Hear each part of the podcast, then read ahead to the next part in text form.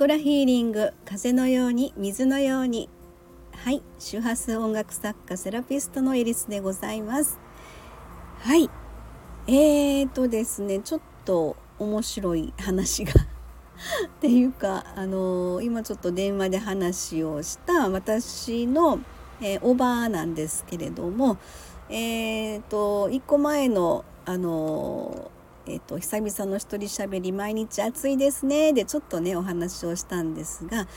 えー、双子の母がいてその霊感が強いという茨城のおばさんが拝み屋をやっているやっていたかな？っていう話をしたんですけれどもその実はおばさんとですねあの電話が通じない状態がしばらく続いておりまして。でちょっとね嫌な予感というかすっごい心配ずっとしてたんですよね。そのおばさんからさっき電話があっていやよかった。声が聞けてよかったっていう感じがあってね、えー、まあその安否の心配もあったんですけどもあの今となれば私のこのちょっとしたあの霊感体質的な目覚めのところの話をですねそのことを聞けるのがもう母はいないのでおばさんしかいないなっていうところがちょっとあったんですよね。でもともとはあのその話を聞きたくて私こんなことが最近起こってるんやけどこれどういうことやろおばさんみたいな感じの話を実は聞きたくてえー、で子供の頃から感じてたこととかもね実はこんな風に母さんのこととかもおばさんのこととかも話聞いてて子供心にこんな風に感じてたっていうこともちょっとこう伝えたくて。でちょっとこの間から23日前ぐらいからかな電話してたんですけど通じなかったのでえーって思ったんですけどまああのもうだいぶね80いくつですので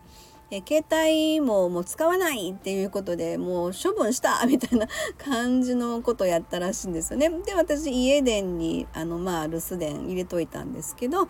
であのとも子ちゃんから留守電入ってたからもう慌てて電話番号調べてねって私本名とも子ちゃんなんですけれども あのそれで、えー、私の会社の名刺をですね以前お会いした時に渡してたんですよねそのアートクリエイトの名刺ですよ。で「あせやせやそのとも子ちゃんからもらった名刺がカバンにあったはずやそれでなんとか連絡取られへんかな」って言ってあのまあ処分した携帯に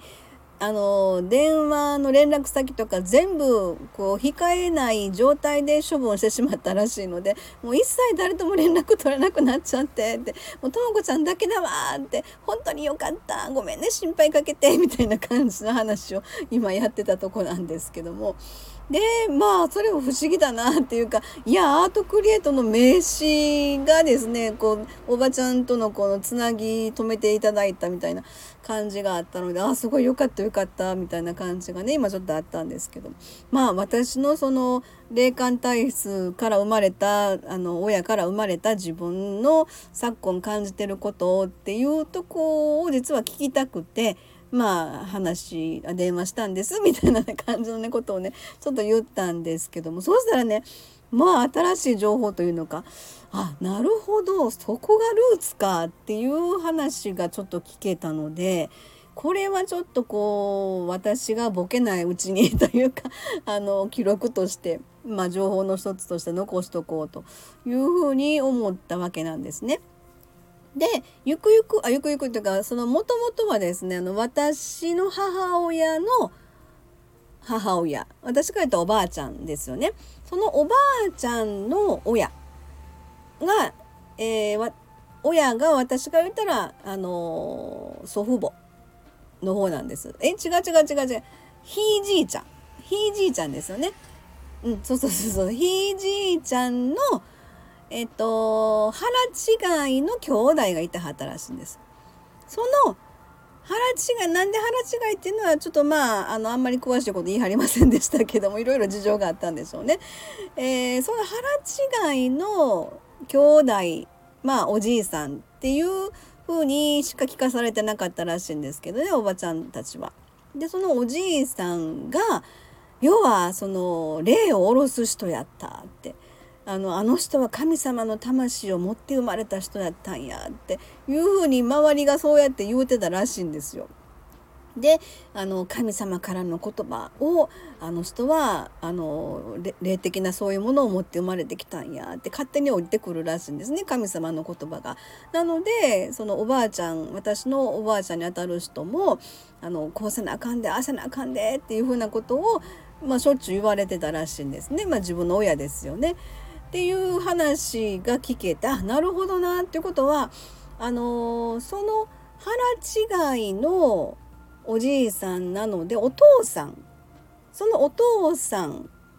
ですよね。えちょっとわからんなってきた。私から言うたらひいじいちゃんのもう一個向こうの人ですよね。